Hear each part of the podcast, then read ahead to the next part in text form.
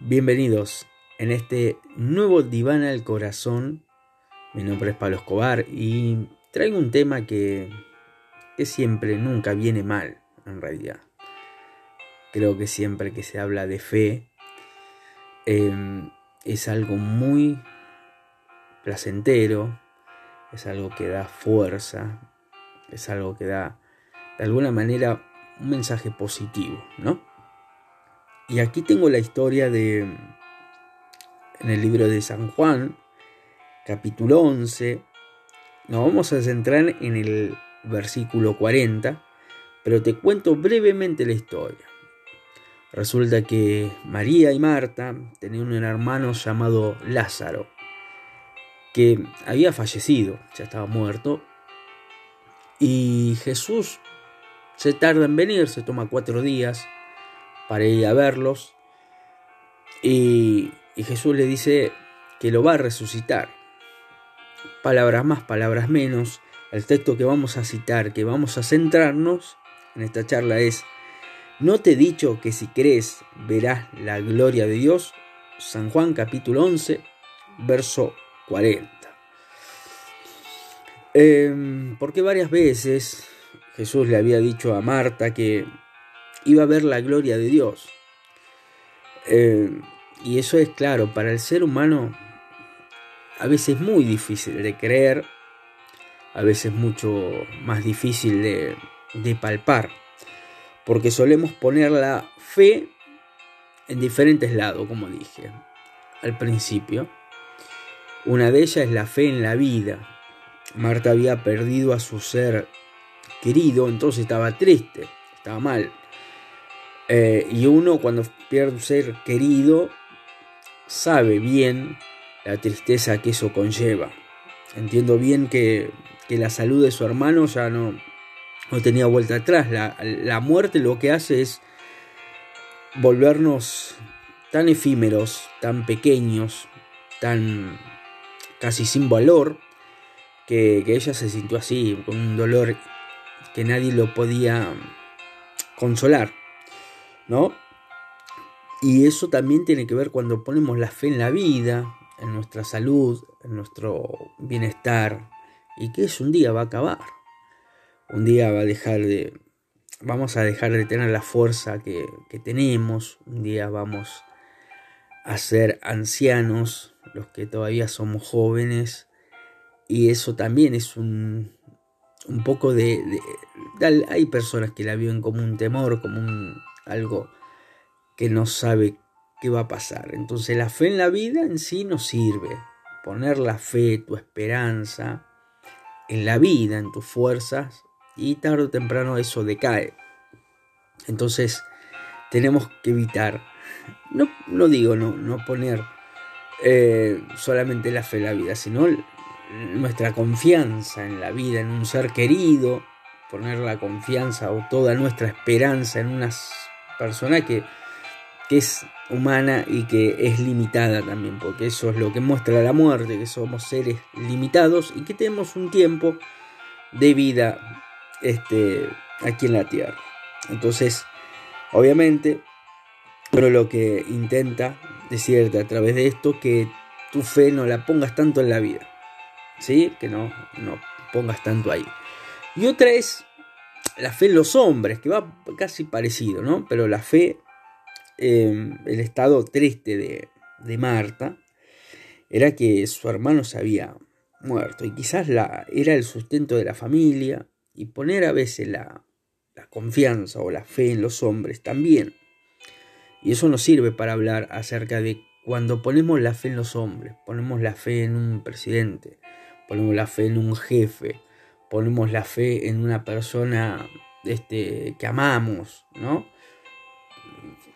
Porque el amor no, no quita este, que lo aprecies, pero sí la fe, poner la fe, la confianza, que esa persona va a hacer todo por vos y quizás no lo haga, poner la fe en un amigo, en una persona muchas veces este, cuando caemos a la realidad que esa persona va a haber momentos que no va a poder estar Em, no solamente físicamente, sino quizás poner la confianza en la parte económica, decir esta persona me va a salvar económicamente y quizás no pasa, eh, no te ayuda o no está como vos quisiera que estén o no te aman como quisieras que te amen. Entonces ahí cuando uno dice, ¿por qué puse la fe en este hombre?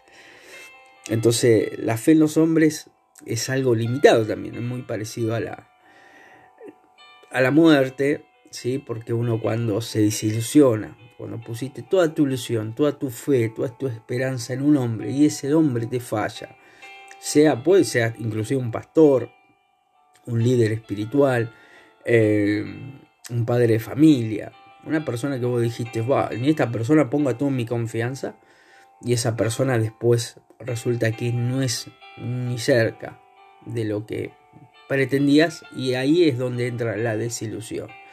Haberlos ilusionado en una persona y cuando entra la desilusión caemos en, en una tristeza profunda, como estaba Marta en este momento, que se sentía así.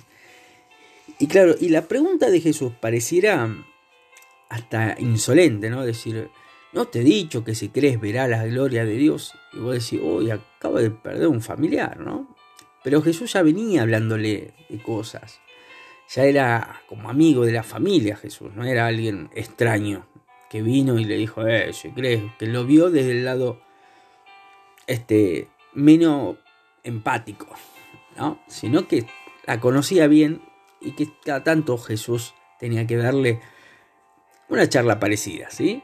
Entonces en este caso yo digo, ¿cuántas personas muchas veces Dios le dice, no pongas la confianza eh, en otras cosas cuando tenés que tener la confianza en Dios, la fe en Dios? ¿Y qué es poner la fe en Dios? Porque Jesús dice, no te he dicho que si creyeres verás la gloria de Dios.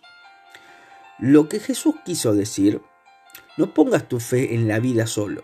No pongas tu fe, tu mejor fe, la fe santa en los hombres. Cree en mí, cree y espera en Dios.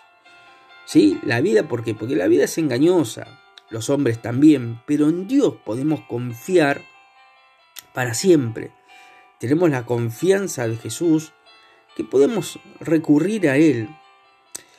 Y, y María para, para ser eh, Marta, perdón, Marta, para ser este, cómo termina la historia, antes de eso, Jesús hace el milagro. Y Jesús y Marta lo vio resucitando a Lázaro, su hermano. Porque tenías que demostrarle Jesús que la gloria era él, ¿no? Y quizás vos no veas hoy, no puedas ver un milagro, decir, oh, ¿cómo, ¿cómo logro confiar de esa manera? es, muy, muy difícil cuando el ser humano es tan racional. somos racionales.